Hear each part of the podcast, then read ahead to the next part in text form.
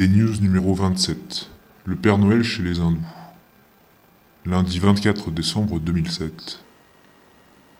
Dans le rickshaw qui nous amenait chez nos hôtes, tout à l'heure, à la faveur d'un feu rouge, on observait un Indien coiffé d'un bonnet de Père Noël qui déambulait parmi les voitures agglomérées comme autant de mouches sur, pardon my French, une merde. Il faut dire, la circulation à Delhi, c'est vraiment la merde. Cinq files de bagnoles sur une route à trois voies, c'est la norme. À l'heure de pointe, nous voilà dans la capitale de l'Inde et qu'est-ce qu'on nous revend au carrefour des grandes avenues? Noël. En bonnet, en package de jouets clinquants, en paillettes, en sucettes. Tous les formats que tu veux, very cheap my friend, discount only for you. C'est Noël en Inde aussi. Surprenant, isn't it? Mais what to do? Les Indiens mêlent allègrement l'anglais à leur langue natale, qui elle-même varie aussi fréquemment que les recettes de cuisine en France. Alors on est là et on regarde notre bonhomme qui tente de vendre ses bonnets rouges et blancs. On se dit que finalement l'Occident s'exporte bien, qui tenterait de vendre en France des costumes de Diwali. Et on pense à Noël. Pourtant l'ambiance ici est à des années-lumière de ce que Noël représente pour nous. Jusqu'aussi loin que remontent nos souvenirs, il s'agit de fêtes familiales, d'embrassades et de rigolades, de beaucoup de bonne bouffe et de montagnes de paquets cadeaux, au chaud à la maison, confortablement installés. Resituons le contexte. Delhi, capitale d'une nation d'un milliard deux cents millions de gens. Depuis notre rickshaw, on n'a pas assez de nos mains pour compter le nombre de formes allongées le long de l'autoroute, enveloppées dans des couvertures en pièces. La plupart du temps, le tissu râpé jusqu'à n'être plus qu'un parchemin ne couvre pas les deux jambes. Ça tombe bien, la plupart n'en ont plus qu'une de jambes.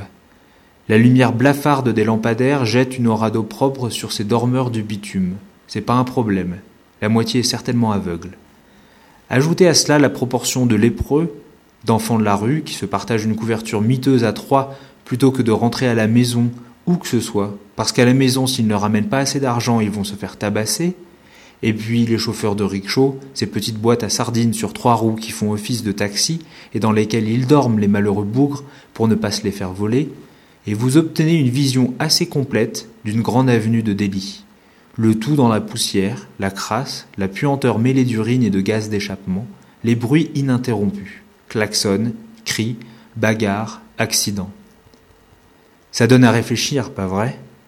Non, l'Inde n'est déjà plus un pays pauvre. Oui, le pouvoir d'achat grimpe de quelques 30% par an. Non, ce n'est pas seulement une poignée de magnats qui s'en met plein les poches. Le peuple en profite aussi, qu'on nous dit. Mais l'Inde, ça reste une claque dans ta gueule comme jamais t'en avais pris avant. C'est pas tant que la misère soit pire qu'ailleurs, au Cambodge par exemple. C'est que la misère ici, elle t'assaille coefficient la seconde plus grosse population du monde.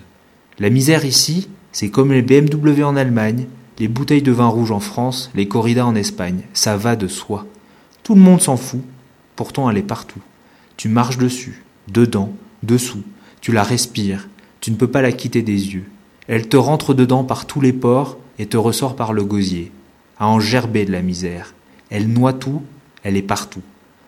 Peut-être que la dinde et la bûche glacée en prendront un goût différent. On ne cherche pas à vous ruiner Noël. On aime Noël. Ça fait juste tout bizarre de le voir depuis le bout indien de la lorgnette. On peut pas se résoudre à acheter son bonnet de Père Noël au type. On sait plus trop quoi en penser. Un peu perdu. Punaise qu'on a de la chance, nous, quand même. Morceau choisi. Ah mais vous aussi vous fêtez Noël? Un Indien interloqué s'adressant à un occidental.